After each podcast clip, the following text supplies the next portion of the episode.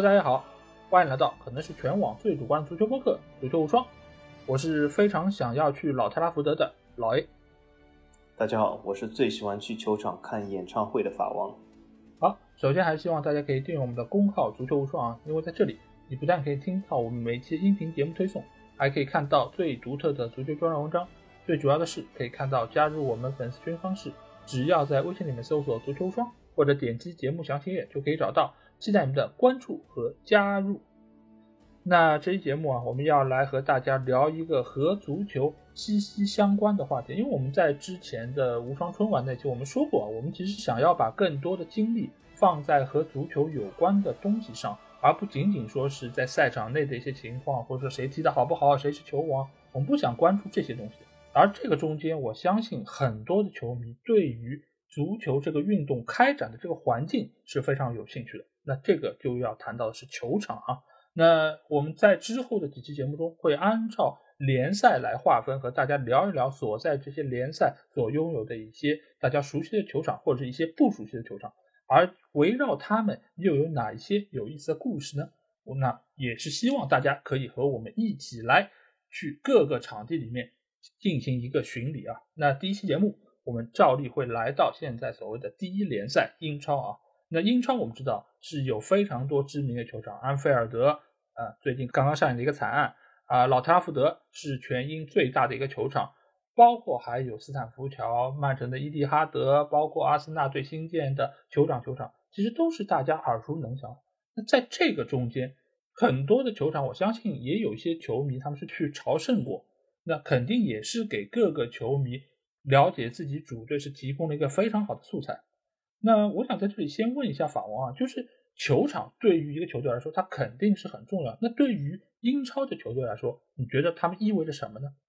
嗯，我觉得对英超球队来说，应该说是呃，比其他一些运动或者联赛来说，它更意味着是一个社区里面很多民众的聚集中心。啊，因为为什么呢？就是我们都知道，足球在百来年前诞生的时候，啊，它就是在英国诞生的啊。那么它诞生的时候呢，当时就具备了非常强的这种社区属性。那么当时的这个，也就是一百多年前的这个呃英国社会的人呢，就是他们当时的娱乐活动其实是没有今天多的。比如说我们上期节目也讲，对吧？就是现在娱乐活动特别多啊，除了看足球、看体育以外，有其他非常非常多的选择。而当时来说了一百年前啊，所谓的娱乐活动呢，除了看书以外，其实并不是很多。那么当时呢，呃，很多社区这个民众，他们也是需要一些这种各种各样的活动去聚集起来。那么因此也是诞生了，也是间接应该说导致这个足球的诞生。那么当时这个时候，他们足球诞生的时候，大家一起去聚众去看。代表他们该社区球队的比赛，其实，在社区中就已经是一种文化和一种聚集的形成了啊。也就是说，很多这个在这个社区里民众，他们聚集在一起谈论啊啊，当天啊、当周啊、当月发生很多事，也就是一种社交行为啊。而且当时就是他们这个社区在迎来其他球队来访的时候，等于是另一个社区或是另一个城市。啊，等于说也是是一些啊不为人所知或者有一些神秘感啊，因此呢，后来呢啊也是这种来访越来越多啊，有很多这种纠结啊，也是也后来诞生这种所谓的德比啊，或者所谓的这种仇敌啊啊，但是啊，总之对这个英超球队来说，或者对英超球迷来说，他们这个球场。啊，自其诞生以来就一直是等于说是一个社区的中心啊，而且这个中心担任了这个真正的这个社区传播的义务，其实要比真正的所谓当地啊，比如说呃社区政府办的这些社区中心啊，这种老年人活动中心来说更为的重要。对的，因为我们知道足球在英格兰已经是开展了非常多年，一百多年历史，而对于很多球场来说，其实他们也已经有百年的历史，所以对于。英国的这些城市的民众来说，他们一直以来都是以这个球场为他们的主要活动区域，因为以往他们的娱乐活动非常少，他们就是以看球作为他们周末的一个主要的活动。而围绕在球场的周围，其实也有非常多其他的一些设施，包括酒吧，包括还有就是一些购物中心。所以在这个过程中，除了看球，他们也可以由此延伸出一些其他的诉求啊，比如说我在这边买买东西。啊，就是参观一下球场，参观一下俱乐部的博物馆，包括就是在周围能够有很多的聚餐的地方。而且你们会发现，就是很多的球迷他也非常喜欢在球场周围搞一些活动，比如说让格雷泽奥特这种对吧？你在那边游行，你肯定也是得围绕球场你来表达这样的诉求，才能够引起更多人的一些关注。所以，其实球场对于俱乐部来说，尤其是英超的俱乐部来说，我觉得某种程度上也是球队的一个图腾、一个象征。尤其是对于一些百年的老俱乐部，而且拥有自己球场这些俱乐部，我觉得更是如此。那纵观五大联赛或者说整个欧洲的这些球场来说，宝文觉得英超的球场和其他联赛来比，有些什么样独特的特点吗？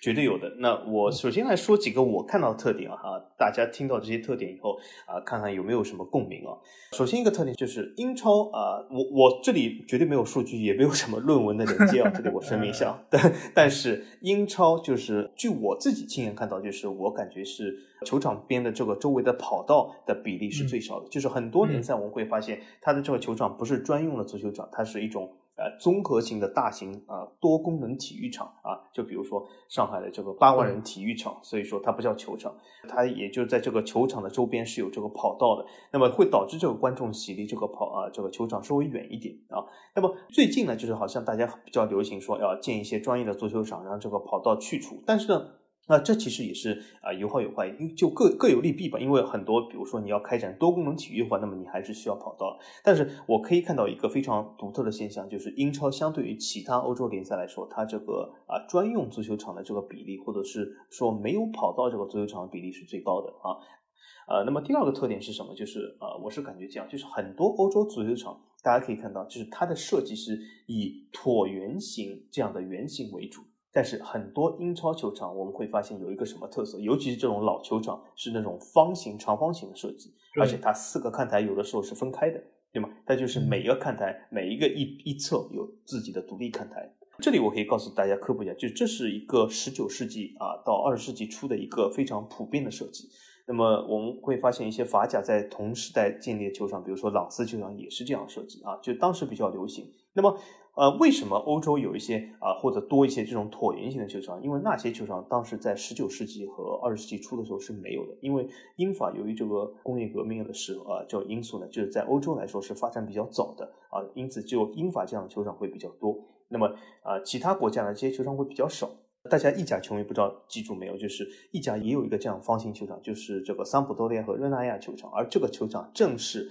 由英国啊去替他们设计建造的啊，所以说啊，这就是那种独特的英国文化，就是那种方形的球场，因为。只有这种方形的球场才诞生了当时的专用球场，因为它是没有跑道。因为大家想一下，如果是一个方形设计，如果还要带有跑道的话，那它这个球场造的非常大啊，就是非常没有必要，会浪费很多东西。而如果你是带有跑道的这种椭圆形跑道，那么你这个球场设计成椭圆形是最好的对空间的利用啊。所以这是一个第二个特色，就是英超或者是英国球队这个长方形比例的这个球场比例相对来说比较高啊，这种椭圆形的比较少。这是第二个特色。那么第三个特色是什么？就是我感觉，就是它这个足球场面积相对于欧洲一些其他球队来说，它偏小的比较多。因为我们以前说过，其实这个球场其实是有个尺寸的，它不是一个固定尺寸，它是一个尺寸范围。而英超里面呢，使用这个小尺寸的啊球场呢，相对来说比较多一点啊。所以说，这是我看到的英超球场的三个特点。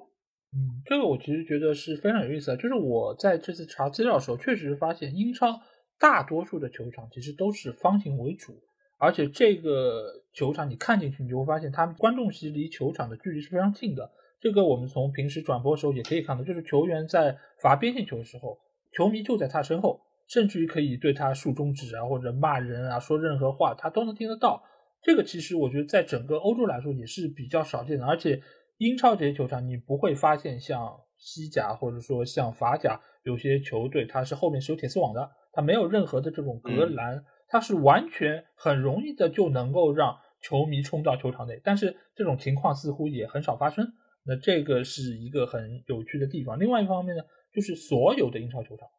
都是有顶棚的，因为英国这个地方你知道，就是下雨非常多，冬天下雪。这是一个好现，对一个独特性，的确是，的确是对。你如果说你一个体育场像诺坎普一样没有顶棚，那完蛋了。那球迷在这边对吧？冬天嘛冷死，然后其他季节嘛被雨淋死，你还得每天都要准备这种一次性雨衣，因为你平时都能够看到啊，前面还在大雨倾盆，后面就是艳阳高照了。那这个在英超里面是经常看到的，那你就必须要让每一个球迷在来的时候都要带好雨衣，否则的话你就有可能会遭遇不测，对吧？因为你毕竟不可能在体育场里面打伞嘛，那这个就是更加不安全。所以所有的英超的球场都是有遮凉的，或者说是所谓的顶棚在那边。啊，这个我觉得是可能五大联赛来说比例都没有那么高，这真的是一个比较常见的现象。其他的就是像刚才呃法王说到，就是确实是有一些球场它的尺寸和比例是比较小的，主要其实是在它那个长，因为一般来说现在的体育场都是一百零五乘六十八，但是有不少的老球场，比如说斯坦福桥，比如说以前我们知道阿森纳队那个海布利球场，其实都是尺寸偏小的，这个是限于以前的一个建造上面的一些条件的原因，也有一些就是他们故意造成那个样子。但是就现在的一些球场来说，好像已经很少再有这种偏小尺寸，尤其是最近几年新建的这些，基本上都是以一百零五乘六十八来作为他们主要的一个尺寸。呃，因为现在国际足联对于球场的一个尺寸要求，其实也是在不断发生的变化。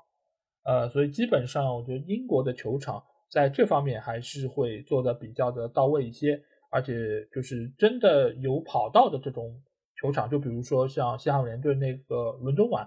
尽管它是有跑道，但是你会发现似乎球迷的区域和球场之间的距离也不像八万人那么夸张，因为八万人除了跑道之外，它外面还有一圈非常大的一个所谓缓冲地带吧，就是有一些可能准备的器械啊，包括一些其他的设备，它需要有些地方安放，所以它会有一些区域留给他们。但是像英国，尤其就是这个伦敦碗。其实你会发现，就跑道外面基本上就已经是连接着，就是看台啊，所以也给他们看球会有更好的一个感受。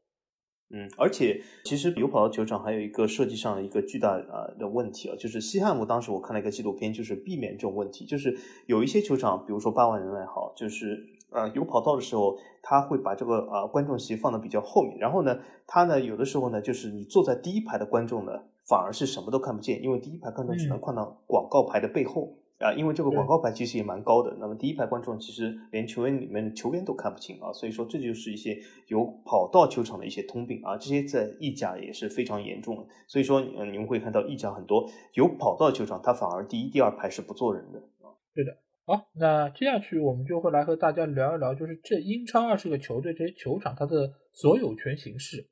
因为很多球。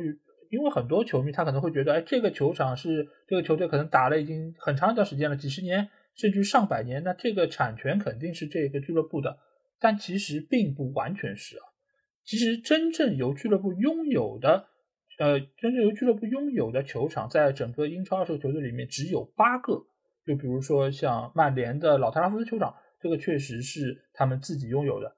有相当一部分的球队，它其实这个球场是租赁的。它并不属于俱乐部本身，它它在产权上面其实也没有任何的参与。就比如说像曼城的这个伊蒂哈德球场，尽管在改建的过程中曼城是出了很多钱，但是它这个产权其实并不属于曼城俱乐部本身，它也是向曼彻斯特当地的市政府来租借的。啊，包括像我们刚才说到伦敦碗，这个显然就不是西汉姆联队自己的主场，它也是租赁的。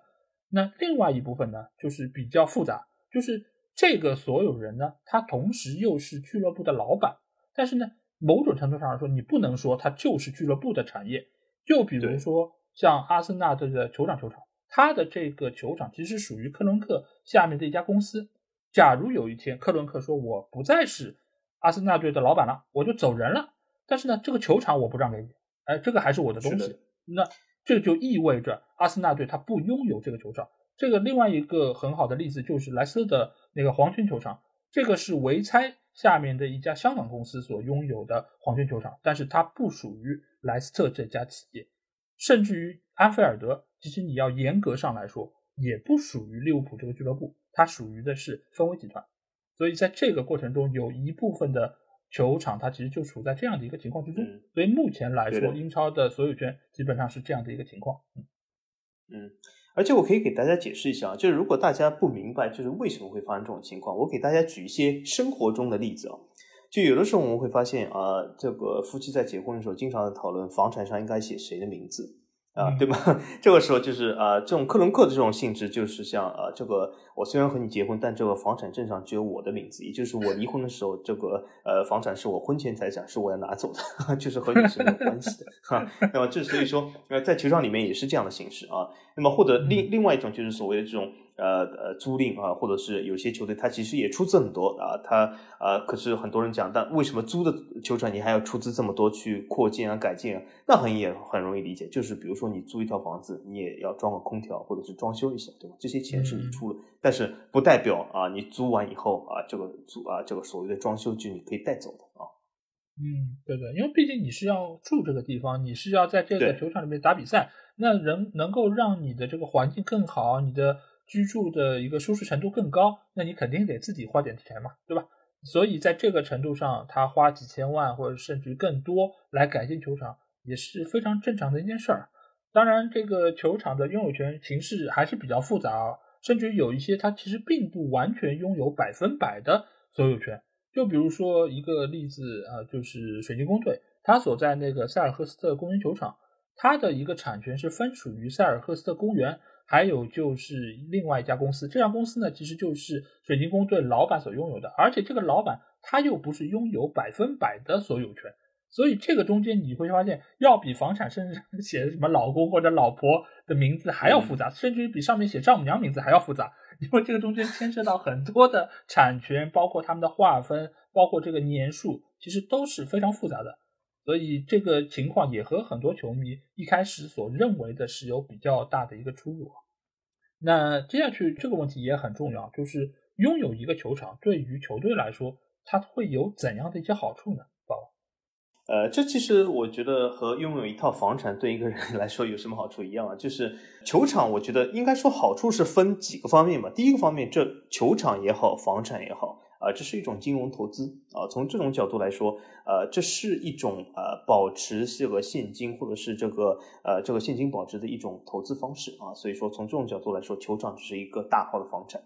啊。但是如果抛开这个金融角度来说，这个球场也可以，就是啊，有一些对这个俱乐部是有一些切身利益的。那什么切身利益？首先就是我们都知道，很多俱乐部，比如说巴萨也好，比如说很多这个俱乐部也好，现在都有点入不敷出，他们需要去借贷，需要去干嘛干嘛，对吗？去杠杆怎么怎么样？但大家有没有想过，为什么巴萨可以借到这些钱？为什么巴萨可以杠杆？为什么很多其他球队啊，你不能杠杆？比如说什么现在解散的这种什么呃江苏苏宁啊什么，对吗？这就是一个非常重要的原因，就是他你要杠杆也好，你要去借贷。好，你得有抵押物，对吧？那么球场作为一个不动产来说，而且是呃，当然有的球场它不拥有脚下这块地皮，当然如果你拥有脚踝脚下这块地皮和球场本身的话，那是一种借贷的最好方式。那么从这种你有一个非常保值的抵押物的情况下，你借贷的这个啊这个所谓的这个利息可以做到更低，或者是你这个借贷的成本可以变得更低，所以对球队来说是有非常好的好处的。那么。再一次，呃，一个什么好处呢？就是，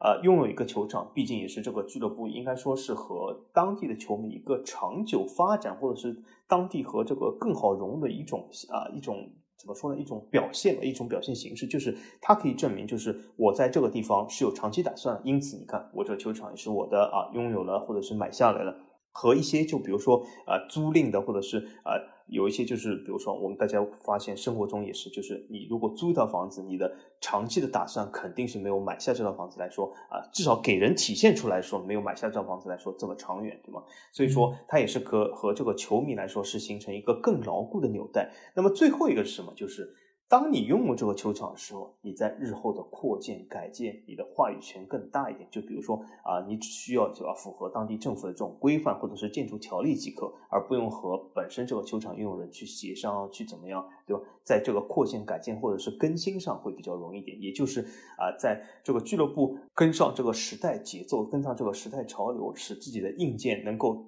更新换代的话，会比较好一点啊。嗯，因为其实如果有一个球场的话，你的比赛日收入相对来说就能够更高，因为你不用额外再有一部分租金去付给这个球场的所在方，这个对你的各方各面的一个收入水平的提高会有比较大的一个好处。另外一方面，这是你一个固定的一个家，而且是有保障的，除非你再去其他地方建一个新的球场，否则的话，你就可以永远在这个球场打下去，而不像是有些球队可能租约到期了。呃，双方在租金上面价格谈不拢，那可能你就要面临搬家的一个情况。对于一个俱乐部来说，尤其英超球队来说，你要是换一个主场，那对于球迷的消耗也是非常大的。而且对于球迷本身来说，他如果他们已经是适应了去这个地方看我主队的比赛，你再让他换一个新的地方，除非你是升级，你是有更大一个提升，否则的话，他们也是会有很大的意见。而且俱乐部和球场之间也是一个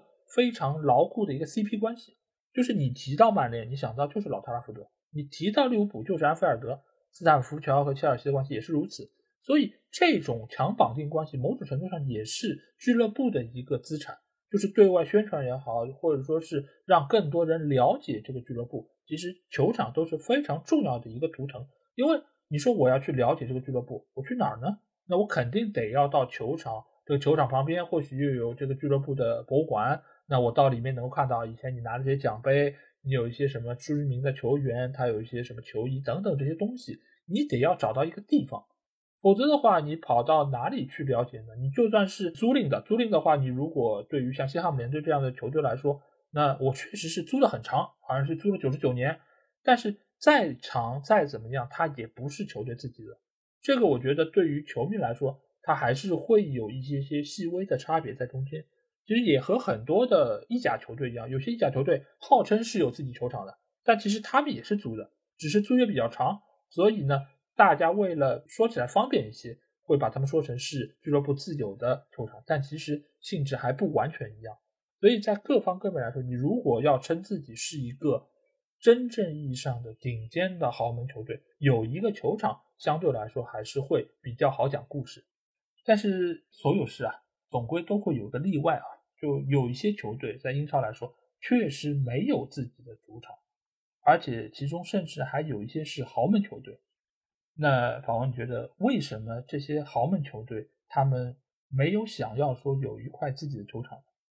呃，我觉得是这样啊，呃。很多豪门球队其实不仅是英超吧，都没有自己的球场。但是我觉得他们没有自己球场原因还是不尽相同的。如果我们单以英超来说，那么应该说是最有名的豪门球队，它没有球场。当然，有的人说曼城不是豪门，但是我觉得是不是豪门，这个是一个呃这种呃所谓日本讲叫什么千年之战，就是说你就永远可以打下去，就像圣斗士星矢一样，就那是没有底的时候，就说是没有意义的啊。我们现在暂定曼城是豪门，那么曼城是一个。比较有名的这个球队或者是豪门来说，他是没有球场，但是他究竟他为什么没有球场？其实这里面还是原因比较多的。那么绝对不是就是说啊单纯的啊或者是一个或者几个原因。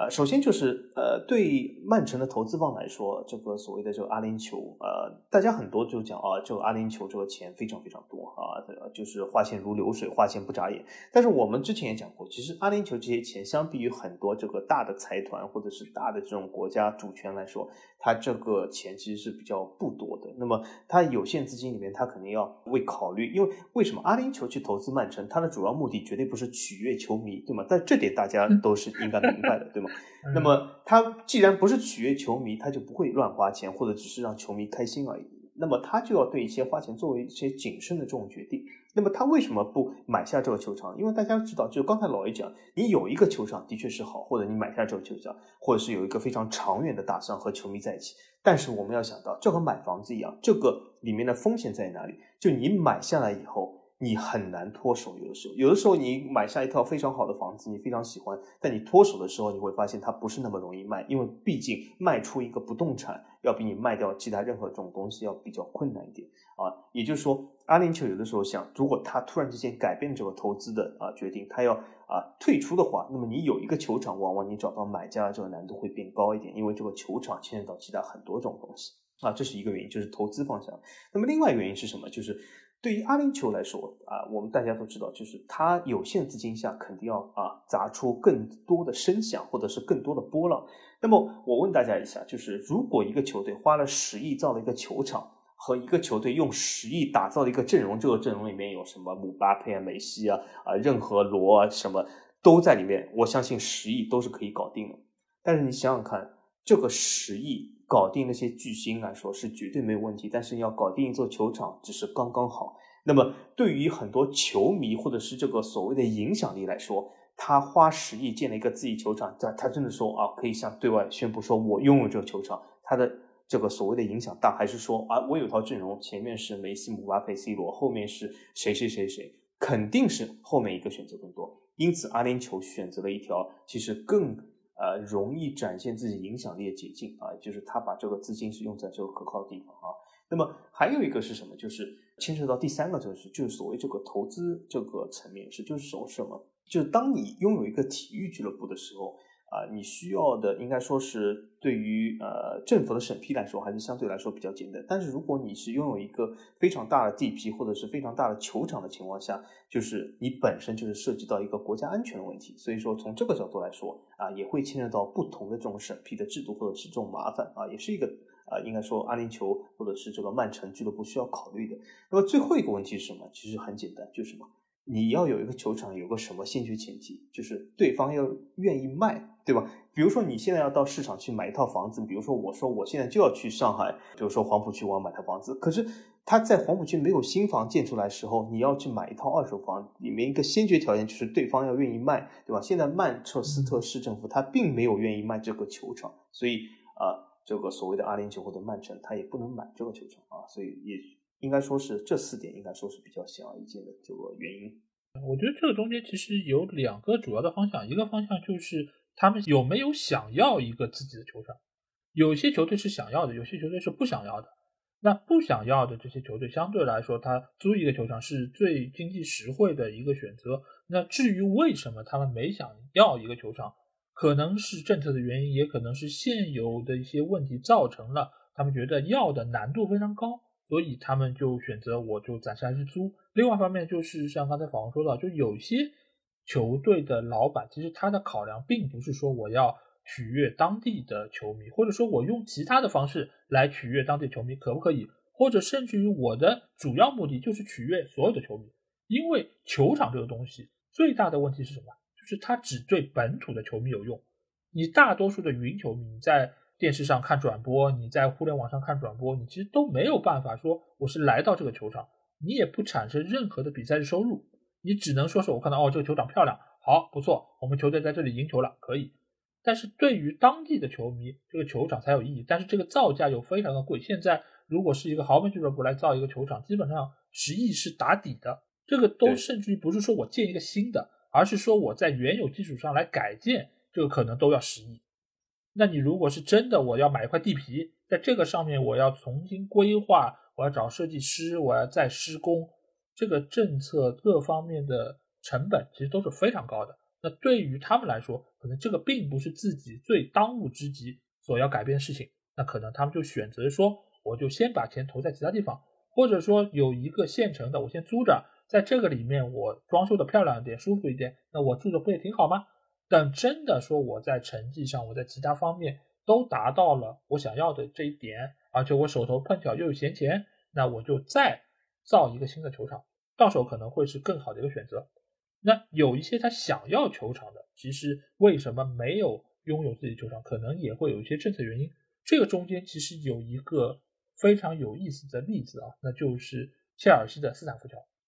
切尔西的斯坦福桥我们已经听到过很多次啊，它的设施非常的老旧，它的承载的容量也比较有限，而阿布又是过往这么多年一个非常有名的金主，那很多的球迷都说啊，那既然如此，你就把它翻新一下，你就让它的容量扩容一下，让它更能匹配切尔西在足坛的一个地位。但是呢，这么多年来，它都没有办法能够形成这一点，这个中间。或许我要先和大家来介绍一下切尔西这这座球场的一些历史原因，因为当时啊，在七十年代的时候，切尔西的财政是出现了比较大问题，所以呢，在债务重组的过程中，他就是把斯坦福桥从俱乐部中间给分拆了出来。这个时候啊，有一个人，他叫肯贝茨，他用一英镑附带债务的方式，就是买下了切尔西俱乐部。但是呢，他为了避免球队的主场再次被出售啊，所以他就是。找了一些球迷来购买斯坦福桥这个所有权，而作为回报来说呢，他必须要让球队在这个球场能够使用一百九十九年，这是一个非常长的历史。那在这个过程中，这些球迷组织啊，现在它有一个名字叫切尔西球场所有者，呃，简称叫 CPO。这些人呢，其实它是一个组织，这个组织里面有多达一万四千名的股东，其中也包括我们所熟悉的一些知名人物啊，图赫尔啊、穆里尼奥、兰帕德，其实都是这个组织的成员。而他们对于斯坦福桥以及切尔西的要求是什么？就是切尔西，你如果要用切尔西这个名字，你就必须要在斯坦福桥来进行比赛。所以当时的阿布其实也为此是和这个组织有过很多的沟通。一方面呢，他是询问是不是我能够啊造一个新的球场让切尔西过去，这个答案显然是不行的，因为他必须要有一个强绑定的捆绑关系。另外一方面，那这个时候阿布就说，那我要不想想办法，花点钱我来改建斯坦福桥。但是如果你打开伦敦的这个地图，你会发现斯坦福桥这个地段也是非常的特殊，因为首先它是在伦敦的一个富人区。周围它是非常的密集，拥有一些很难被拆除的东西啊，就比如说它在啊东面是有一条铁路啊，它在西面是有一个富人居住的一个住宅区，包括还有商场，所以就造成了切尔西的这个斯坦福桥球场它是很难能够进行改建的。所以经过了这么多年，阿布也想了各种各样的办法，但是却没有办法让斯坦福桥能够有就是符合大家所期待的那样的一个程度啊。那法王，我想问一下，你觉得切尔西现在是不是陷入了一个死循环？就是他们没有办法对于球场做出更大的一些变化？嗯，我觉得是一个死循环吧，因为当初其实呃形成这个原因，就是刚才老爷也介绍，其实简单来说就是一个人他再婚的时候，怕自己的资产又是因为离婚 被被变没，所以他把这个呃房产放在他妈的名下啊。那么看似非常聪明啊，但是后面也是造成非常多的矛盾，就他妈非要他住在那里啊。那么从这个角度来说呢，就是。他这个切尔西这个问题呢，就是他其实是对外啊这个扩展是不可能的，就是刚才老爷讲的，就是呃，因为为什么呢？因为所谓一个对外扩展，你必须要把。旁边你需要扩展这些地皮，你买下来，从当时或者是从现在这个所有者啊这个手中买下来，但是所有者他他这个手中地皮他有其他用，比如说他有商场啊，他有房屋啊，他为什么要卖给你？而且啊这种情况下谈判是非常艰难的，为什么？他知道你想买他的这个房产，想扩建球场，他一定会开一个非常高的价，这个价格高到或者连阿布都是不想承受，或者各种各样原因吧啊，所以说这是对外扩展是非常困难的。那么，呃，切尔留给切尔西的这个呃选择真的很少，因为为什么？现代化我们会发现啊，现代中很多无论建筑也好，产品也好，我们都会发现啊，需要一些现代化改造，往往这个东西体积会变大。就举举个例子来说，现在的车为什么比七八十年代车都要大一圈啊？就是因为很多东西它要装上这种设备啊，各种各样东西会越来越多。那么从一个现代化球场这个角度来说，无论你是可伸缩顶棚啊，下面是什么，可以在球场的地下建游泳池啊，或者是可伸缩这种球场啊，它都需要一个巨大这个空间啊。因也因此来说，在这个切尔西这个斯坦福桥，它在外围是没有办法扩展情况下，它内部要进行改造，那是很难完成。那么除非只有一点，就是什么，它有更少的观众席，它牺牲观众席来容纳这些新的这种设备或者设施，但是。这其实就违背了这个改建球场初衷，因为很多改建球场初衷就是要增加观众席，让更多的球迷能够到场观看比赛。如果你的啊这个改建球场场付出的代价是把斯坦福桥已经很少的观众席要减少一半，对吧？这本身就是不可行的，也就是说是一个纯理论的可能性啊。因此从这种角度来说，我感觉它出路或者是能够选择的余地非常少。那么最后我觉得。应该说，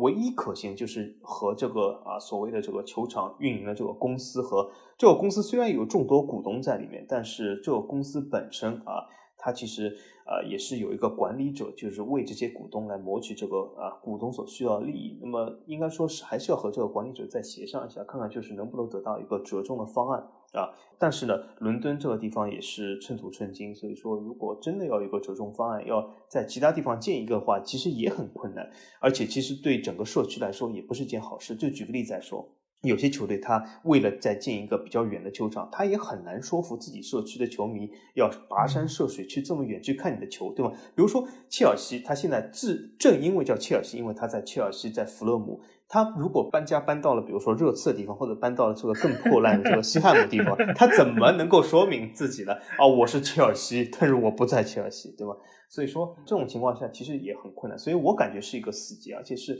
比较死的这种循环啊。就我觉得应该就是球迷就是就在这里啊啊，应该说呃更情怀一点嘛，就是享受情怀嘛，就不用享受这个高科技设备。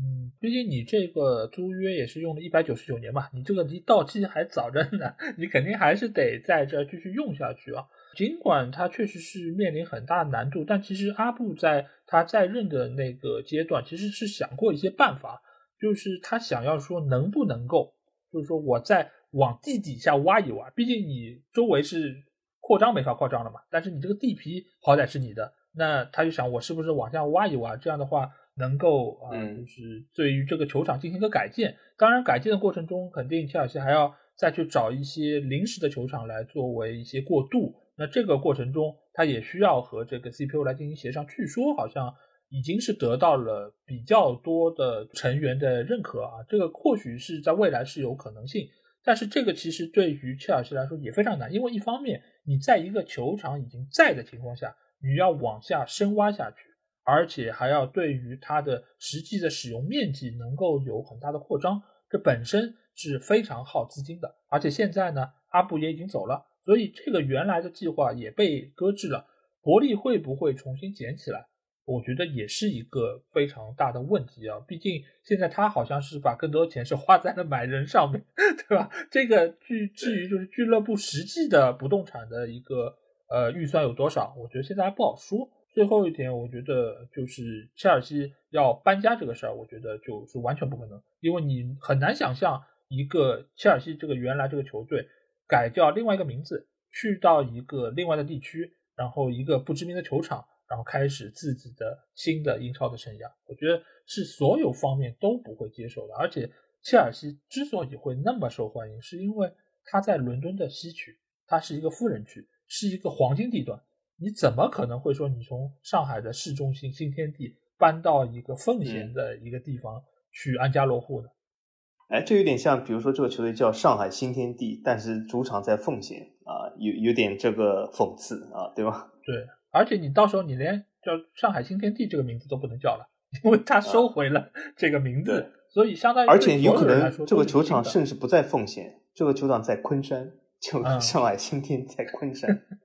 所以这一切，我觉得是切尔西要面临的非常大的一些问题啊，但是这些问题能不能够在？可预见的未来得到解决，呃，我觉得还是存在可能性，至少有理论上的可能性。那就看伯利怎么做了。那另外一个不拥有自己球场的球队啊，那自然就是曼城队。曼城，我觉得他们其实也是呃为这个球场是付出很多。他们在多次改建中，确实是花了很多装修的钱啊，动不动几千万，动不动几千万。据说他们最近又要对于伊蒂哈德球场进行扩建啊，这个呃将会在原有的基础上再增加七千七百个座位。到时候这个球场的容量将会超过六万人啊！那法王，觉得为什么曼城队在这样的租赁的球场的基础上还要不断的扩建？而且我也听到一些传闻，或因为我没有去过，所以我只听到传闻，就是说伊蒂哈德球场其实经常是坐不满，呃，很多客队来到那边会唱歌嘛，唱歌唱的一句非常有名的话就是伊蒂哈德球场有两万个空座位。那既然有这么多空座位，为什么他们还要去扩建伊蒂哈德球场？嗯，呃，这个是首首先，他曼城这个俱乐部背后这个原因是什么？我不清楚啊，我只能猜想啊。通过这个综合各方面信息来看啊，就是为什么他在呃这个球场坐不满情况下还有扩建？首先，他这个球场坐不满是一个呃真实事件，因为这些都是有数据的。啊，那么他的确上座率应该在英超来说算是比较低的啊，当然他这个上座率还是比其多呃其他很多联赛要高一点啊，但在英超算是低的呃，但是他为什么还要不停扩建呢？我我是听到有几个版本啊，呃，那么一个版本是啊说这个曼城俱乐部就是有雄心啊，就是他 就是认为我自己以后能够吸引多多这么球迷对吧？而且呃举个例子来说，你要吸引这么多球迷，你首先得把位置建好对吧？呃，不然这个球迷来了没有位置怎么办呢？啊？所以这是一种说法啊，一种说法。那么第二种说法是什么呢？就是因为他这个球场其实是啊曼彻斯特市政府，那么曼城是租赁的啊，在这个租赁中呢，那么也就是一个双方协商的过程。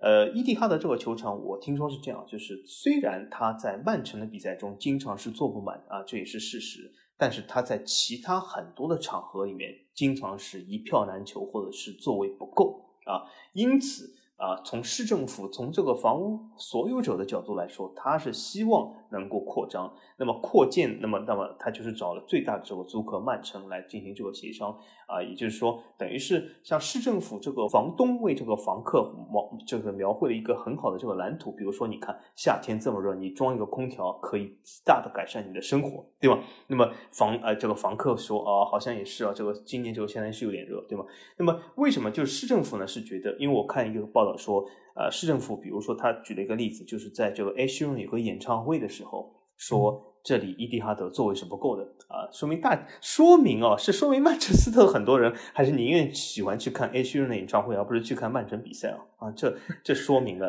啊，也是为什么就是大家都去看周杰伦演唱会而没有去看中超比赛一样啊，是一样一样的原因。对吧？那么，所以这是一个原因，说是这个市政府在其他这个，因为市政府毕竟是房东嘛，那么他在举办其他活动的情况下，这个座位是不够的啊，所以他希望啊，作为这个最大的房客，曼城还是能够啊扩建一下，这是第二个。那么第三个是什么？就是所谓的扩建，不仅仅是增加座位，而是增增加这个球场的娱乐设施。那么，呃，我这里给大家举个，呃，应该说举个例子啊，就是美式体育里面啊有一个统计，它因为我们会发现美式体育有很多很多这个数据统计，它有个统计而且非常有意思啊，就是统计什么，就在中场休息结束时候，观众回来的到座率有多少？这个倒座率，大家不要以为这个倒座率很高，就是中场休息一结束，大家都已经坐在座位上看着比赛，就是一件好事啊。对美式体育来说，这是一件坏事。为什么？这代表。观众在中场休息时没有事可干，也就是这个球场里面的娱乐活动不够啊，因此这个娱乐活动和这个所谓的这个球场的娱乐设施应该是比赛日收入的一个非常重要的来源啊。因此，我呃有一种说法是说，曼城就是想增加比赛的收入，在这伊蒂哈德球场搞更多的这种娱乐活动啊，不仅是一些简单的餐饮，它更多的娱乐活动让球迷参与，它需要一些扩建。那么，在扩建这些娱乐场啊设施的条件下，可以在这个看台上适当再增加座位啊。所以，这是我听到三个版本，但究竟哪个是对，我也不知道。但是曼城可以告诉我们，或者老 A 可以告诉我们。其实我也不知道，因为我看到这条新闻之后，我一开始的想法就是。曼城他们是需要有一个匹配自己容量的一个球场。之前的伊蒂哈德尽管非常的漂亮，而且它的容纳人数也非常高，但是相比于现在曼城在欧洲足坛的一个地位来说，我觉得他们应该是要有一个更大的、更先进的球场。而且，呃，我们也知道，在欧足联这边，如果你是想要主办一些比较大型的赛事，比如说欧冠的决赛这种高水平的比赛的话，那其实。它是对于球场有一定要求的。我们也知道有很多所谓的五星级的足球场，那这个其实都是在以往欧冠决赛中我们经常会看到的。那这个中间其实有一个硬指标，就是对于球场的容纳人数，它是有一个数据的。这个数据现在来说好像已经是提高到了六万人，所以伊蒂哈德这次能够再增加七千多个座位，正好能够让它的容纳人数达到六万多人这样的一个门槛的标准。这样也为之后曼城队申办这类的决赛提供了一个保证，因为只有当你说你这个球场能够办过一些重大的比赛之后，你才能够匹配这个俱乐部所在这个地位。我觉得这个也是他们对外宣传或者说是扩大影响力一个非常重要的点。毕竟以前你说在英格兰这块土地上，可能温布利或者说是呃老特拉福德，那这个是非常有名的，而且也有很多经典的对决在这里上演过。那曼城既然把自己的定位就是欧洲的一流豪门，那他必然在这方面一定要做出一些举措，他要有匹配自己身份的球场。所以我觉得更大程度上可能是因为这样的原因，他们可能对于这件事情会投入比较大的一个热忱啊。因为毕竟你想，房东如果他是想要把这个房子弄弄好，那你自己出钱咯。但是这个中间其实绝大部分钱 还是曼城出的，对吧？房东跟他说啊，你这个装个空调舒服。那曼城说啊，舒服舒服，我也要付一半钱啊，或者说我觉得这个夏天好像也不是很热，我不是很想装空调。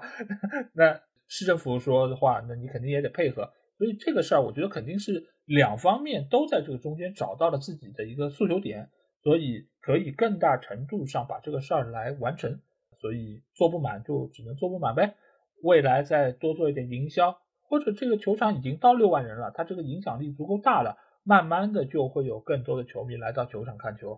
啊，这个我觉得也是未来可能曼城队需要花更多心思和精力的一个事儿。但是硬件和软件同样重要嘛，那先把硬件搞上去，软件可以慢慢再来提升。那说到一个球场呢，我们刚才说到了有些豪门球队，他确实没有自己的主场，但是也有一些豪门球队，他们拥有了自己的主场。那我想问一下法王，你觉得拥有一个新球场，那对于球队来说会有怎样的影响？或者说，你从一个没球场的球队变成一个有球场球队，对球队的影响会非常巨大吗？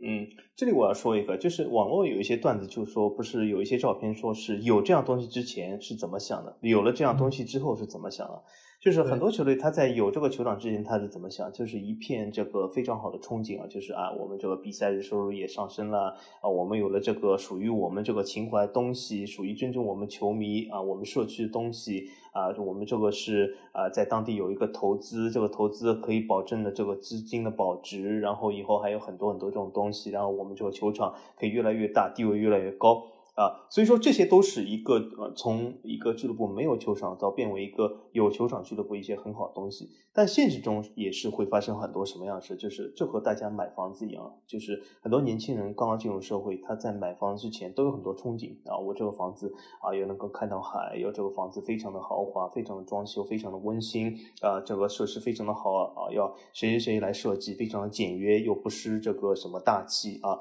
但是最后大家所承担就是什么？就是每个月在还房贷的时候这种压力啊，这种房贷的压力其实和很多球队一模一样，这个还贷款的压力是非常大的，而且基本没有俱乐部，包括那些非常有钱的俱乐部，能够突然一下子拿出什么十亿现金，这是不可能，而且这在做生意场上是一个非常。笨的行为，所以这也是不可能发生的。那么很多球队都是拿不停的自己的，比如说收入啊，这种球场收入啊、比赛日收入啊这种去抵押，然后拿其中的一部分去抵押给这种贷款的银行。因此，他们在这个整个贷款过程中其实是过得非常苦的。我们大家都知道，当时呃，就很多段子都说阿森纳为了建这个球场，对吗？啊，多少年都在争四啊，让温格就是好像说是只能争四，只能怎么怎么样。就是要为这个阿森纳来还出一套球场来，对吧？那么，所以这是一个非常艰辛过程。同样也发生在热刺身上，热刺现在也是欠了非常多的债。就我们呃，很多时候打开这个英超俱乐部财报，我会发现热刺的债务是最大。那为什么？就是他这个在建球场上面是欠了非常多的钱啊。但是这个过程或者这个还房贷的这个过程肯定是会有的，只是或短或长而已。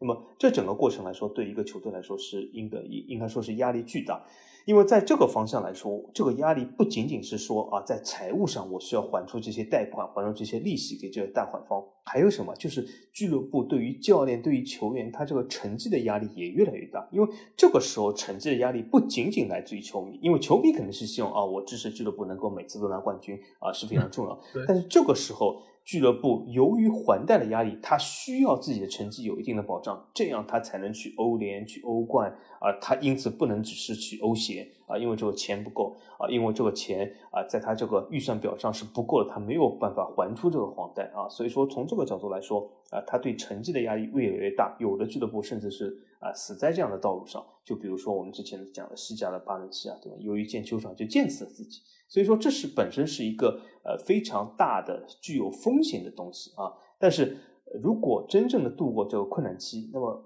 总体来说，未来还是美好的啊。所以说，就看俱乐部能不能挨过这一段时间。因为建一个新的球场，我们刚才说到，就是最起码现在十一打底。那对于很多豪门来说，他们每年的收入，其实我们可以看到，也差不多也就是四五亿，已经非常高了。那在这个情况之下，呃，你如果刨去一些成本，刨去其他的一些花费，那你其实每一年你的盈利其实并没有那么多。你要真的要说把这笔钱去用到建球场方面，其实对于任何球队来说负担都是非常重的。而且这个过程中，如果你是原地重建的，那你也要重新再去找一个新的替代球场。这个除却说你对于球迷要有所交代之外，你还要额外付出一些租金，包括你原先你重建的这个费用一点也不会少。所以对于球队来说，它一定是有非常大的负担在中间，而且对于球队来说，你除了成绩方面，其实也会说我在哪里再省一点。就像以前温格在的时候，年年卖队长嘛，当时就是说卖队长这个事儿，也是因为球场新建之后，球队在财政方面有很大的负担，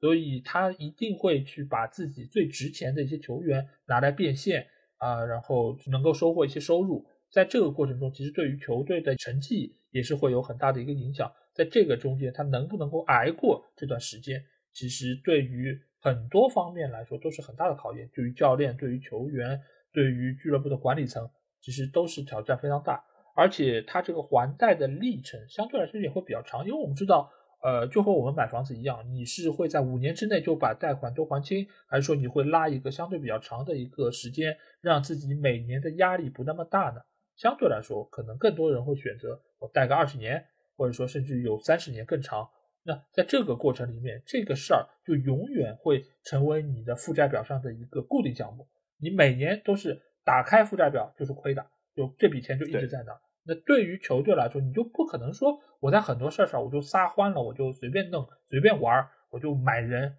不太可能。就像我们小张总每个赛季都是负六千万开局，这在 FM 里面都很难玩啊，对吧？对呀，所以在这个时候，其实对于整个球队来说，他一定是会有这样的压力存在。你也要时时刻刻注意自己，不要掉出原有的这样的一个成绩的范围里面，否则的话，你可能今年欧冠，明年就欧联了，再后面就欧协了，那你在收入这方面就会不断的减少，但是你会发现你在支出这方面一直都是这个数字，所以这个对于球队来说，你都要想好，你每年会以怎么样的一个状态来到球场之内，所以对于很多的球队，尤其是豪门球队来说，他也会掂量着看。就是他对于未来是不是能有一个长期的规划，否则真的有可能说我资金链断裂，我甚至于在球场造到一半的情况下，可能钱就不够了。那巴伦西亚这个事儿，其实我觉得就是非常知名的一个案例啊。那在这个情况之下，我们之前在节目里不也聊过吗？就是你建到一半，你要把它拆掉，你都还要额外付钱，哎，这个又是一个额外的支出，对吧？是，所以你如果不把它拆掉，你这个地皮还没法用。那对于俱乐部来说，就是一个固定资产在不断流失的一个过程中，啊，所以这个其实都是要俱乐部事先先想好、计划好这一切才应该开始的一个事儿。那当一个球场造好之后，就会发现，哎，这个时候大家觉得，哎，比赛收入上来了，那各方各面的消费都带动了，那对于球场来说，对于俱乐部来说，是不是一个很好现象呢？肯定是啊。那在这个时候，球场有一个非常大的一个收入点在哪里？就是冠名。我们现在翻开啊英超这个俱乐部来说，其实我们会发现很多冠名的情况：伊蒂哈德球场、酋长球场、黄泉球场、美国运通球场，这些其实都是一些企业冠名赞助的。那法王，你觉得就这些冠名啊，和我们之前聊过的那些，比如说胸前赞助的这些赞助厂商来说，有什么比较大的一些区别吗？呃，我觉得单以英超来说，有个显著区别，就是我至今还没有看到过什么呃万博球场啊，什么这个什么 这种呃这种是某博某博球场，对吗？这我我觉得是什么？就是我感觉是球场的冠名商往往是比较大的企业。啊，往往是比较走长线的企业。那么凶险的冠名商呢，就是非常难说了啊。那么呃，这也代表就是什么？应该说是球场的冠名还是一个比较长期的行为。因为呃，这种所谓的某博某博，其实他们并不是非常长期行为。我们会发现，这些某博某博几乎每个赛季都要倒掉一批，每个赛季又会新冒出一批。啊，所以说他们基本就是赚一票走人，或者赚一票就倒闭的这种节奏啊。他们一般不会签签这种长期的合同，因为很多球场冠名一签就要签十年或者怎样，是一个比较长期的投资或者是长期的商业运营啊。呃，所以从这个角度来说，我感觉就是大公司会比较多一点，而且就是对这个球场冠名的投资会相对来说比较谨慎一点，而且啊，就是适合这种走长线的公司，就是他们啊这种所谓的呃对自己品牌这种宣传是比较长期的。啊，这是我看到这种球场好像冠名一些特色，因此我们会发现冠名球场这些企业往往会比较大，无论是这种银行啊、金融企业，或者是这种啊移动通讯企业，都是比较大的规模啊。对的，因为相对来说，他们是对于球队或者对于这个球场，它有比较大的一个信心，因为球场我们知道，它最起码用起来几十年是没问题的。那我如果说我是冠名这个球场，相对来说，我不能说我今天叫这个，明天叫那个，当然也有过啊。呃，就比如说博茅斯的球场啊，今年是买这个活力，那当然它就是叫活力球场，但之前其实它也有过很多的名字。但是对于一些中大型的俱乐部，球场就是它的门面，我怎么能够说我今天换这个名字，明天换那个名字？你也不会说马云今天叫马云，明天叫。叫马什么？那他那姓不会换好吗？哦，姓不会换。哦，叫马超，马斯克没人叫啊。对，那或者是叫马化腾呢？那谁知道？那反正就是他名字不会经常换，对吧？这个其实对于他们的品牌，对于他们门面来说也是非常重要的。所以这个一般来说都会签一个长约，而且中间有非常多一部分都是和这个俱乐部进行深度绑定的，伊蒂哈德也好，酋长也好，这显然就是和阿森纳和曼城就是会很长一段时间走下去，除非球队出现重大的变革，否则他们应该是不会撤出自己的赞助。而且这些企业本身在业内也是响当当的，而且他们也是想要我长期能够说扩大影响力，所以他们才会说我在这个时候敲下一笔钱，签下一个长约。所以双方其实在这件事情上都是本着一个非常长期合作的心态来做的，而不会说是某博或者什么，对吧？就这些来说，呃，他们相对来说是走快线，他们打一枪换一个地方。所以对于球场的冠名。我觉得对于俱乐部来说，他是要慎重来对待的。对于这些赞助商来说，他们也是想要说我是更长期的和球队捆绑。但是在这么多球场已经有冠名的情况之下，我们发现热刺球场在现在他还没有找到冠名。那法王，你觉得到底是什么原因造成这个局面呢？呃，我感觉列维对于这个的解释和当年拉齐奥找不到胸前赞助商稍微有点像啊，就是说，呃，我们对这个赞助商是有要求的，对吧？不是谁都可以来，比如说我们不能叫某博这个大球场，对吧？呃，但是我感觉呢，这只是一个说辞，我我我是有这样感觉，我感觉这个列维呃热刺对这个要价还是有点过高了。就是我不否认热刺这个球场，它无论是位置，无论是这个现代化的程度都非常好啊，是一个非常好的球场，而且它现在承办了很多除了足球以外的各种的，比如说演唱会啊，比如说其他体育运动的这种比赛是非常不错的。但是我觉得它列为对于它这个球场本身这个要价和这个冠名要价还是高了一点。当然我知道它要价高，并不是说很多人讲啊这就是列为贪婪，我觉得这也不是这么简单，是因为什么？它本来在这个债务上。就建这个球场就欠了比较比较多，因此它的这个资金压力比较大一点。那么我们大家都知道，很多这个球队它在建球场的时候，有的时候甚至在球场建完之前就已经和冠名商谈好了啊，因为他然后用这个冠名商的首付再去做这个建设这个球场的最后一笔或者最倒数第二笔这种款项，这是非常多见的。就这充分说明了建球场这件事上面本身俱乐部的资金就是捉襟见肘。那么现在热刺自己扛下来，自己建好了，那么他也理应啊希望自己能够卖出一个很好的这个冠名权，能够在这个收入上对这个俱乐部的现在的债务有所补充啊，所以说我觉得呃，他要价过高也是有原因，但是呃，现实情况我觉得他要价好像就由于过高导致目前为止没有赞助商，当然这是我看到非常表面现象，或许里面有更深入的原因吧。嗯，因为我们也知道列维一直做生意是非常精明的，你要从他的手上说要赚到一点钱或者买一个球员是非常难的，所以。自然热刺它的这个要价就会比较的高，而且热刺我们知道他们是刚刚新建这个球场，它在负债上面还有很多的债要还，而且它的设施确实也非常的先进，所以对于这样一个光鲜的球场，它自然是想要有一个更高的价格来找一个世界知名的企业来冠名。所以之前其实我也看到报道说，热刺好像是提出过一个就是建议啊，就是说他想要一份为期十五年。每年两千五百万的一个合同，这样的话，它的合同总值是三点七五亿。这个其实对于很多的企业来说都非常多，因为我们如果说是从之前那个就是球衣胸前赞助的那节目，我们就知道，你每年在胸前的这个位置，因为这个位置相当于是曝光的次数最多，而且也是呃能够对于企业有更好的展示作用的。那这样的一个胸前赞助，其实大多数的球队其实都没有达到两千五百万这样的一个高度。所以，对于这样一个球场，尽管你每次说啊，到热刺球场，它可能以后会叫什么呃，谷歌或者说亚马逊什么球场，但是这个提及的频次，对于这个品牌的一个打造来说，我觉得这个价格还是蛮贵的。呃，而且对于热刺现在在整个英超的一个地位来说，呃，它也不算是最顶级的那些球队，它当然是处在 Big 六里面，但是它相比于曼联、曼城这些球队来说，还是有一定的差距。所以这份价格是属于在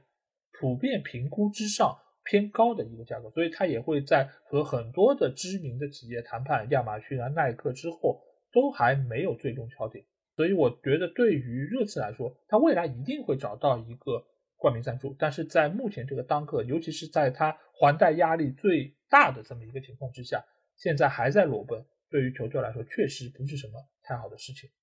那如果你现在已经有了一个球场，那你自然是觉得这个球场对于球队会有很大帮助。这个帮助除了在我们刚才说到的现金方面、比赛收入方面，其实对于球队的成绩，也就是竞技层面，也会有比较大的一些帮助。那反问你觉得主要有哪一些的加成呢？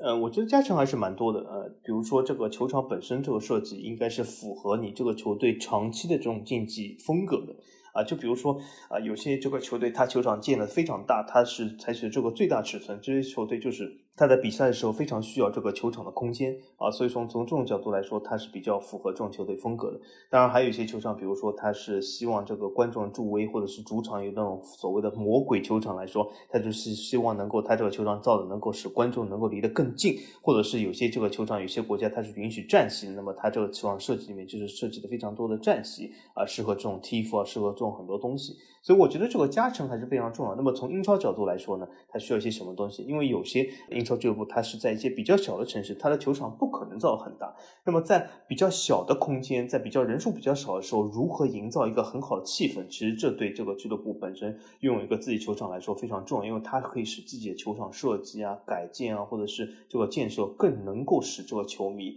发挥出更大这种热情，能够支持这个主队啊。所以说，在这个竞技方面是有很多帮助。那么再细小到这种细微的东西来说，比如说它这个草皮的设计啊，或者是这个草皮的这种呃各种的这种软硬程度啊，是喷水啊，其实都是一个俱乐部里面球场运营比较重要的东西。当然呢，呃，从某种意义上来说，如果你租用这个球场，也可以带到这些东西。但是我们会发现，你在租用球场的时候，你还要考虑到其他租客或者是这些啊房东啊对于这个球场的其他啊使用，你有的时候做出一些妥协。比如说，我们会发现有些球场为什么它对草皮啊来说。呃，它不能做出一些很好的更新啊，或者是我们会发现有些比赛不是说啊草皮有的时候在赛前不达标，是为什么？就是之前比如说刚举办了演唱会啊，刚举办了这种什么活动，使这个草皮进行了一些破坏什么，这种都很多。但是如果你是自己拥有了这个球场，你在这种啊各种各样商业活动或者什么安排上，会比较对自己俱乐部比较有利一点。所以说，我觉得其实对竞技的帮助还是蛮大的。嗯，说到草皮的问题，你会发现，就是你是自己的球场，你就会有更多的话语权，包括就是你在什么时候承接一些演唱会或者其他的一些活动，你会更有话语权，你能够决定说啊，这个对于我的草皮会产生多大的负面影响，那你会评估这个风险。如果你是租赁的，那你可能只能靠对方来啊，就是安排这些，或者你只能协商，而不能说做决定。而在这个过程中，你像草皮的养护。包括其他的一些喷水啊、洒水啊这种东西，其实你如果是自己的球场，你也能够更好的做到适应自己本方球队的一个需求。包括像球迷这部分，我觉得也非常重要。因为举一个很明显的例子，就是现在热刺这个球场，由于它是新建的，那它这个球场有个什么特点呢？就是它的周围四周这个墙壁啊，它其实是造成了一个像回音壁一样的结构，这个就能够让球迷的声响最大程度被放大。也能够给予自己主队更大程度的一个支援，而你如果是借的，或者说是其他的一些中小球场，那可能就不具备这么高科技的一些呃产品。那在这个过程中，可能球迷给予球队的一个呃声浪也没有那么明显。呃，其他方面我当然是呃包括消费啊，包括贩卖一些饮料啊、食物啊，这个其实如果你在球场里面有更多这样的设施或者设备，对于球迷来观赛的一个心情。也会有更大程度的加成。那其实另一方面反映到球场之内，其实就是对于球队有更大的支援。那另外一方面也说到，就是球场这个范围，这个范围现在尽管更大程度上它是已经统一尺寸了，就一零五乘六十八，我们刚才说到，呃，你很难说在这个基础上再有一些放大或者缩小。但是你即便是同样的尺寸，其实也能够有其他一些方面的改进。就比如说，我们一直知道老特拉福德它在旁边是有一个排水沟。这个排水沟其实从我看曼联比赛开始就一直都有。那这个排水沟如果有朝一日可能曼联队的呃那老特拉福德进行改建，或许也会把它填平，也会有效的减少球员滚到里面去造成受伤的一个情况。那这个其实都是对于竞技会有很大程度的一个加成啊。那只有有一个好的球场，才能够保证球队有更好的发挥。那我们刚才说到了这么多的球队和一些球场，那我想问一下访问，你觉得这些球场里面哪一个球场的氛围是最好的呢？在你看来？在我看来，其实我觉得这个问题应该反过来了，就是在英超哪个球队氛围是不好的？我感觉没有啊，我感觉英超是欧洲各个联赛里面氛围最好的一个联赛，所以我说，嗯，要找到一个氛围不好的还挺难的。呃，那么最好的，那么应该说，我觉得是更难，因为我觉得很多这个英超的氛围都是非常好。那么我们会发现，很多这个英超，无论是这个双红会也好，很多这个知名的比赛，它这个氛围都非常好。比如说，呃，究竟是呃伦敦德比这个阿森纳和热刺的氛围更好，还是利物浦对曼联更好？我觉得很难说啊。当然，里面不是有个呃很经典这个动作，比如说也是其实球场的一部分，而且这个动作必须要在利物浦的安菲尔德才能做，就是这个手要拍一下这个。利物浦的那个这个标志，对吗？呃，有的时候你不能乱拍啊，比如说这个韦格霍斯特说，据说拍了以后会七比零啊，所以说，那从从这个角度来说，就是这其实都是一种非常好的氛围，而且这本身就是球场一部分。有的时候你不要看这个球场里面就是那么一小个呃标志，一小个这个非常狭窄通道，但是它就承载很多东西，所以我感觉。呃，应该说氛围很好的这个球队非常多啊。那么有一些比较呃老牌的球队，它的氛围非常好，但尤其是这个双红会里面，在利物浦这个安菲尔德是非常有名的啊。如果真的说相对来说比较不好的，或许是这种比较新的球队，比如说像曼城啊、伊蒂哈德啊这样的。啊，氛围相对来说稍微弱一点，但是有很多这个老牌俱乐部，就算是非常小的啊，这种呃，比如说莱斯特城啊、呃南安普顿啊，这些氛围看上去都很好，而且球迷坐的都离球也非常近，所以我感觉应该说氛围好的非常的多，要找到一个氛围不好的，相对来说比较难一点吧。其实之前我在呃做英超无双的时候，有介绍过好几个球场，他们的一个主场氛围是非常热闹，因为有些球场它可能比较大。尽管人很多，但是可能这个声浪没有办法聚集。那有些球场呢，它可能比较小，那球迷的数量相对来说也会比较有限。但是有几个球场，他们的氛围感是非常好的。呃，一个就是埃菲尔德，另外一个呢是圣詹姆斯公园。那纽卡和利物浦的球迷本身也是比较狂热，所以他们是能够有比较好的一个气氛。包括埃弗顿队的主场普迪逊公园，其实他们的球迷也有非常好的一个就是参与度。但是在这里，我其实想推荐大家看一下的是一个比较冷门的球场，那就是美国运通。呃，这个球场其实是布莱顿队的主场啊。我为什么要在这里说运通呢？一个方面是他们确实主场氛围相当不错，另外一方面呢，其实这个球队我们现在知道它是英超的一个现在也算是劲旅之一吧，今年的成绩非常不错。呃，在过往几个赛季，其实随着波特带队，他的成绩也是慢慢在往上走。但其实这个球队它的发展。其实一直都是和球场分不开的，所以我在这里可能会花一点时间来和大家简单介绍一下布莱顿队的一个情况，因为他们早在七十年代末八十年代初的时候就在英格兰的顶级联赛打拼，在这中间他们其实是取得了不错的成绩，这有一年他们是进入到了足总杯决赛，但是最后是被曼联啊就是战胜，他们只是屈居亚军。那之后呢，整个球队就出现了比较大的问题啊，就不断降级，最多的时候是降级到了。英格兰的第四级别，那时光就来到了九六年。九六年由于球队的财政状况出现了很大的问题，所以董事会决定要把他们的那个球场给卖掉。那个球场呢，名字挺好听的，叫 Golden Stone 啊，叫金石金石球场，要把它卖掉。那这个决定当然是遭到了很多球迷的反对，他们也是上街游行表达自己的不满。但是俱乐部它权衡再三，你如果不卖掉，可能我就要破产了，那这个球队可能也就没有了。那在这时候，他只能说：“哦，我把球场卖掉。”那在未来的时间里面，你没有球场了，你肯定要找新的主场。他们只能去七十英里外的吉林厄姆找了一个球场，勉强打了两个赛季。但是对于球迷来说，我怎么能去这么远的地方看自己主队比赛？就像上海申花的主场搬到了昆山，你让这些球迷每一次主队比赛啊，我要跑这么远去到苏州去看比赛，还说这个是我们的主场。那肯定对于球迷来说是没有办法接受，是的。所以呢，球迷就提出了抗议。所以到了九九到两千年的那个赛季，他们在布莱顿，他们找到了一个球场，叫维迪恩。维迪恩这个球场有意思，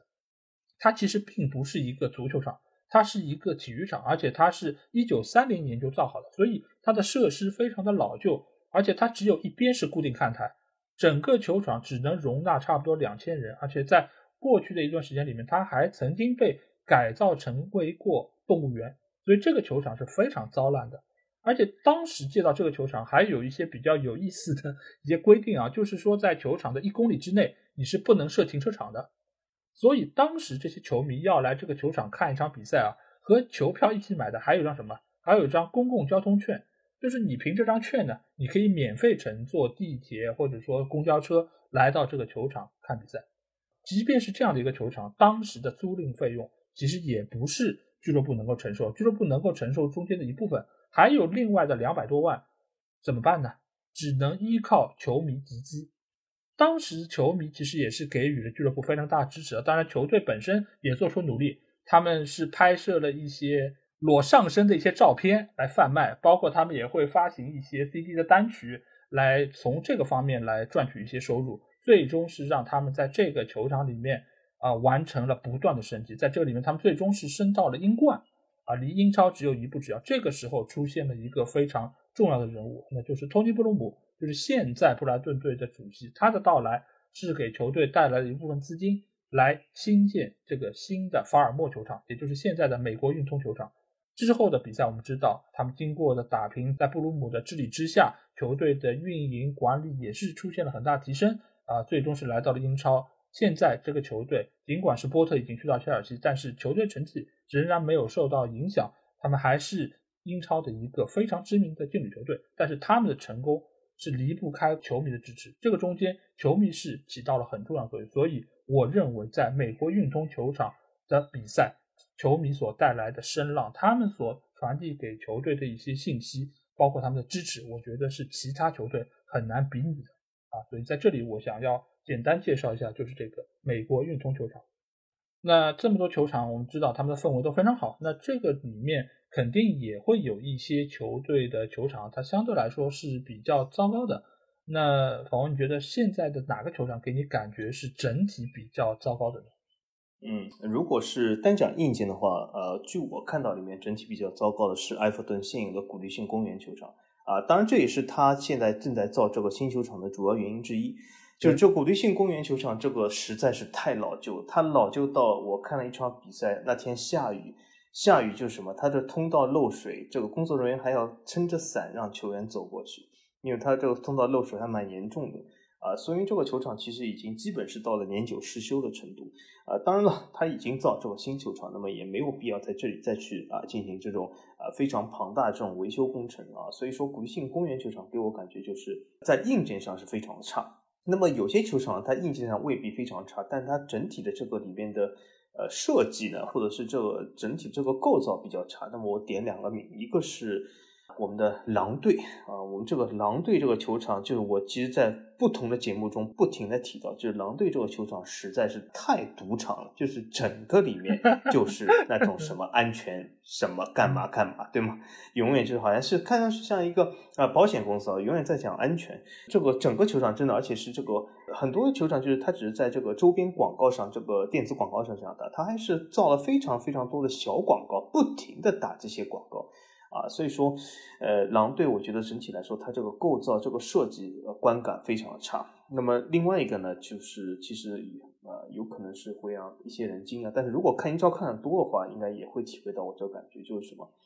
就是还有个球队就是阿斯顿维拉，维拉我感觉也是一个这种某某博这种广告非常多的一个球场。据我观看下来，就是其实这个广告程度多到其实。当然没有狼队这么多，但是已经接近了。那么和一些和维拉相等的这种英超中大球队来说，我都没有看到这么多。啊，那个大六球队那就是更别说了。那么，所以我觉得维拉我也是要点名批评一下，就是他这种好像这种广告非常多，观感就是不是很好啊。当然，呃，这个球迷呃，或者是呃这个球场中的这个助威的气氛，无论是维拉也好，狼队也好，都是非常好。因为当地啊，无论是伯明翰也好，还是沃夫斯汉普顿来好，都是这种非常多的工人阶级的城市，所以说气氛是非常好。但是这个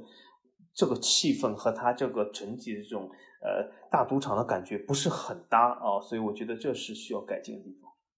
嗯，我这边其实主要想说的也是古迪逊啊，因为古迪逊公园这个球场，呃，它其实是英格兰第一个专门足球场，之前都是那种综合性的体育场，它是第一个专门足球场，所以它的也是最古老的体育场之一。他是一八九二年一直就是埃弗顿主场，所以他在这里也是征战超过一百年啊，所以这个球场它的设施比较老旧，我觉得也是可以理解的。而且刚才访问说到是他那个通道下雨的问题，我其实说到是他这个通道狭窄的问题，因为我们现在看到很多的比赛开始的时候，球员进场一般都是左边一列，右边一列，主队客队一起进来，裁判在前面引着。但是在古迪逊你会发现，他那个通道窄到什么程度？你没有办法让两个队伍同时很自然的走出来。你一个人站在通道里，另外一个人你必须要侧身，我才能从你的身边走过去，就是窄到这样的一个程度。当然，这也是为什么埃弗顿队一直想要新建一个球场的主要原因啊。但是现在来说，他还是必须要在这个球场里面来征战。如果埃弗顿队今年真的不幸降级，那我觉得或许这个新球场的计划也会受到比较实质性影响，他们可能还要在古迪逊公园征战更多的赛季。这个其实对于球队本身来说，我觉得也是比较大的一个拖累啊。当然，你如果从好的方面来说，这是一个非常有历史感的球场，在这个中间有非常多代人所留下的回忆啊，你来一个回忆杀，我觉得还是不错。但是真的要给球员来进行比赛，我觉得或许还是应该有一个更大、更先进、更好的球场。那既然我们说到了比较糟糕的球场，肯定也会有相对比较出色的球场。那访问你觉得哪些球场给你留下了比较深的印象？首先从这个硬件角度来说，肯定是越新建的球场，它的呀这个硬件是越出色。所以说整体来说，肯定是热刺大球场啊啊，比如说阿森纳新建球场啊，总体来说会这个设施好一点，而且会比较现代化，感觉强一点。比如说。阿森纳球场外面的这种装修啊，这种很多这种球员的构图啊，还有热刺球场里面那个金鸡啊，反正很多东西都是挺看上去挺现代化、挺呃这个豪华的。但是这些未必是给我留下最深印象。那为什么呢？就是我想问大家一下：如果你蒙住双眼，然后突然之间打开这个双眼，就看到一个球场里面一个小角落，让你告诉大家这是哪个球场？我可以告诉大家，我至少对我来说都很难。但是有一个俱乐部，有一个球场，我可以通过一个小角落来说出来。这个就是老 H 最喜欢的老特拉福德。为什么？我给大家说一下，就是很多球场，比如说你说热刺也好，阿森纳也好，或者是什么什么也好，他们都很新，都很好。但如果突然你让我在一个球场一个替补席旁边啊，突然你把这个位置上的标志门住，你说这哪里？很难猜啊，因为这看上去或者也像这个球场，或者也像这个热刺球场，或者也像比如说啊这个切尔西的斯坦福桥，但是只有老特拉福德能够让我瞬间认出来，就是它有一个什么非常重要特色啊，就是老特拉福德这个球场里面这个替补席这都是红砖砌成的，对吧？一块块这种砖，不是那种呃现代化这种水泥这种建造。而且还有一个什么，他的教练不是坐在下面的，是坐在这个楼上的，是吗？有一种这种好像半楼上，不是不是那种二楼的楼上，就有这种楼上的感觉。所以你只要给我看到任何这个新闻，看到这两个呃这种片段，我就知道，哎，这不就在老特拉福德？所以说这是给我留下最深印象，因为只有他可以让我完全不知道这在哪里，我就一下知道这在哪。其他任何现代化。综合性体育这种球场啊，你说西汉姆球场，你让给我看一脚，我绝对分不出是西汉姆的伦敦碗还是阿森纳球场，很难分啊啊，很像啊。嗯，对，而且他在那个红砖上面也会贴牌子嘛，就是这个是主队的那个座位席，那边是客队座位席，你一眼就能够看得出来到底是哪里，呃，确实是非常的有特色啊。但是老特拉福德，说实话，这么多年来他其实也没有进行更大程度的扩建和改建。所以从很多方面来说，还是有一些些的落后。那我这边其实想谈的还是热刺这个球场，因为我之前只是在电视上看到过它的一些画面，但是我没有去深入了解。但是这次去查了一下资料，我发现热刺这个球场真的好好，我觉得真的是好出色。呃，因为首先就是它的这个座椅啊，就每一个都是有 USB 接口的加热座椅。这个真的是对球迷来说真的好好幸福，尤其是到了冬天下雨的日子，能够有一个加热座椅，那真的是特别的出色。而且它在体育场内也有四个非常大的 LED 屏，那这个呃，我相信在很多球场里面有一块大屏已经是很不容易了。但是呃，他在体育场里有四块，而且我记得当时哈利凯恩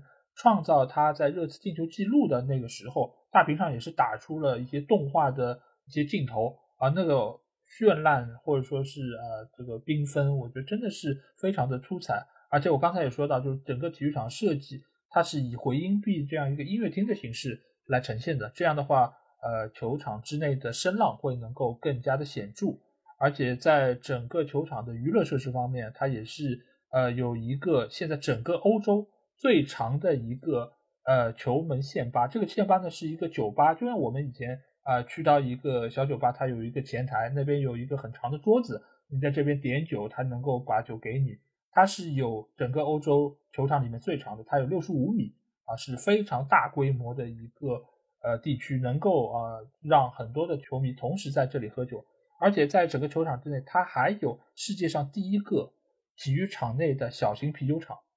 它每年可以在这里生产一百万品托的精酿啤酒，它真的是可以在球场里面自己造啤酒自己卖，哦，这个真的是非常的厉害啊！而且呃，它也是有很多的赛事会在这里举行嘛，所以它其实是有两块不同的草皮。一块呢是用于足球的，另外一块呢是混合草坪，那是用呃，比如说橄榄球，比如说音乐会，或者说其他一些活动。那这样的话，他们举办这些活动的时候就不会损伤到足球的那块草坪，也能够让热刺球员在上面有更好的一些就是比赛的脚感，而且整个球场也是给球员啊，包括其他一些呃相关的呃家人啊。呃，举就是设立了一些休息的场所，包括里面还有休息室和托儿所啊，这个对于球员来说也是非常大的一个福利吧啊，所以整个球场可以看得出来，从硬件到软件啊，其实都是非常出色。包括其实你可以看到，就是热刺这个球场它也是圆弧形的，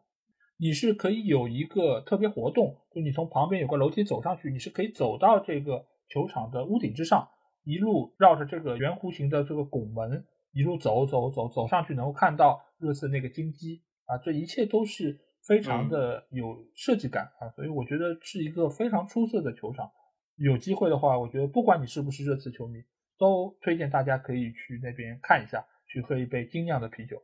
好，那我们在说了这么多球场有关事情啊，我们肯定也要来说一说，在这些球场里面啊，有一些什么样经典的比赛啊？那法王有什么要给我们介绍的吗？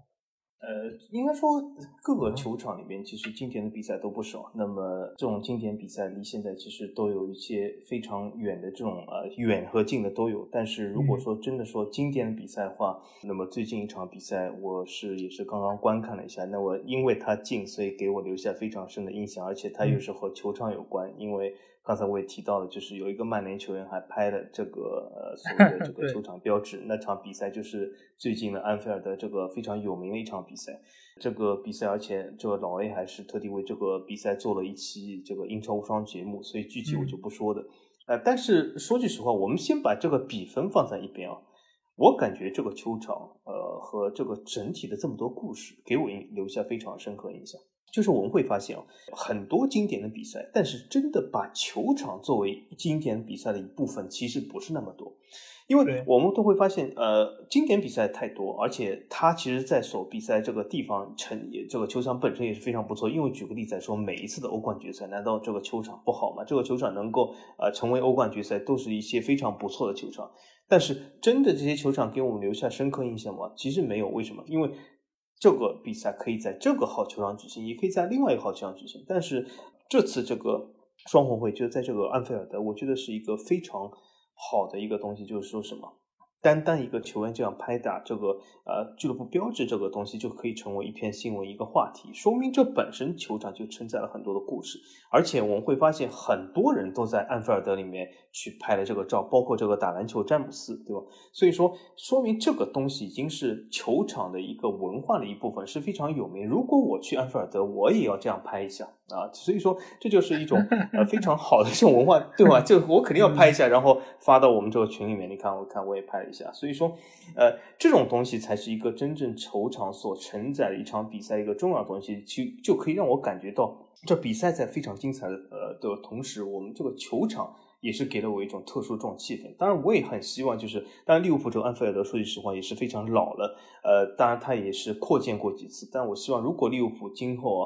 如果搬出这个球场，像安福顿这样的话，他。还是要保留这个细长的通道，而且有这个牌子，而且还还挺有特色的啊。所以说这个东西据说还是应该说成了一种很多这种利物浦球迷所使用这种什么手机桌面啊，这种什么屏幕保护的这种照片，就是拍这个牌子，反正就是已经成了一种图腾了啊。所以说我感觉这场比赛就是给我留下非常深的印象。对啊，因为其实球场里面每个球场其实都有属于它独特的一些东西，而安菲尔德这块牌子，其实过往这么多年啊，其实有不少的利物浦队球员从这里走过，然后再拍这个牌子，给自己带来好运，其实也是给自己提升一些信心吧。如果有一个球队能够有这样的一些图腾在那边，能够给予你一些心理暗示，其实我觉得，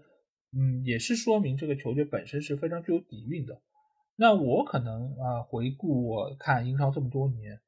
我可能只能想到的是一些经典的比赛，当然这些经典比赛现在在我脑子里面出现，就可能是一些片段，就是一些进球的场面。但其实我回想起来，在那个球场所发生的事情，其实也同样是促成了这一些发生啊。呃，第一个印象我肯定要说到的就是阿奎罗九十三分二十秒所打进的那个进球。我觉得这个球其实是开创了英超的一个新的格局。我觉得对于整个英超联赛来说，你发展到现在。三十年，我觉得是一个承上启下的一个关键时刻，因为在那一刻，你发现是有一个新的球队，他来到了这个环境之中，他向原有的这些球队发起他们挑战，啊，所以这个进球我觉得是非常重要。尽管当时我看到这一幕，我肯定是非常的难受，但是我觉得这个印记，不管是留在曼城身上，还是留在伊蒂哈德球场，我觉得都是非常值得被纪念的的一刻。而且也是让更多人了解到英超的刺激，英超的竞争性都是非常强的。那另外一场经典比赛其实是来到白鹿巷，就是热刺球场之前的那个名称。呃，现在的热刺球场也是在原先白鹿巷的基础上改建的。那白鹿巷其实以前也是诞生过非常多经典的比赛。我现在能想起来的这一场就是呃九八九九赛季英超的最后一轮。他们在这个场地上迎战的是曼联队，在那场比赛最终热刺是一比二输球了，但是先进球的也是热刺队，莱斯费迪南打进了第一个球，之后曼联由贝克汉姆、安迪科尔是连下两城，从这场比赛拿到最后的胜利，开始了曼联队三冠王的一个启程，因为这场比赛开始是他们拿到第一个杯，之后是足总杯，最后是欧冠，所以我当时其实对于英超的球场还没有太多的一些概念或者什么。但是在这场比赛中，我能够看到的是热刺球场，第一，它的氛围非常好，尤其是费迪南打进那个进球之后，整个球场里面给予他们的支持。而曼联队在当时，他们也是非常想要夺取冠军，他们也是全力以赴的想要取得进球。而贝克汉姆那进球很漂亮，安迪克尔的挑射也很漂亮，这一切都是在白鹿巷这个球场，而且白鹿巷或许以后我们也会有机会来和大家好好的来说一说这个球场到底发生过些什么。当然，它也有其他的一些经典赛事，但是在我现在如果翻看过往三十年英超的历程，我的观赛体验里面，可能我第一想到的就是这两场比赛，一个可能离我更近点，另外一个是比较遥远的过去。但是这两场比赛，这两个球场，我觉得都是非常令人怀念的地方。那现在的英超联赛大家都知道是第一联赛，那未来的话，王，你觉得英超在球场方面？会有更好的发展呢，还是会在现在基础上停滞不前？呃，我觉得绝对是更好的发展，因为未来我们大家都知道，这个足球界的资金是越来越向英超来聚拢。那么从这个俱乐部运营角度来说，它的这个资金体量会越来越大。然后对一些注重长期发展的这种俱乐部来说，它肯定是啊，不仅仅甘愿于就是买一些这种球星啊，或者是取悦一些远东的球迷。所以我感觉它肯定会在这个俱乐部硬件设施上啊，来进行一个比较大的革新。而且我们已经发现，就是一些英超俱乐部它已经有一些球场的建设计划，对吧？我们会发现这个曼城的扩建啊，切尔西的一直在这个球场上要做一些这种长远的规划啊，埃弗顿正在搬去一个新球场啊。所以我感觉这样东西越来越多。然后今后啊。其实利物浦、曼联也会在这个方面赶上，然后就是使这个呃大流球队不仅仅只是热刺和阿森纳拥有一个全新的大球场，所以我觉得今后这种东西会越来越多，而且对于这种资金、这种热钱进入英超的这种投资者来说啊，因为很多我们会发现是来自于一些美国的财团什么，他们其实对于这种资金的保值和这个啊挣取这个啊利润的这种欲望是非常大。那么拥有一个非常好的球场啊，它就是其实。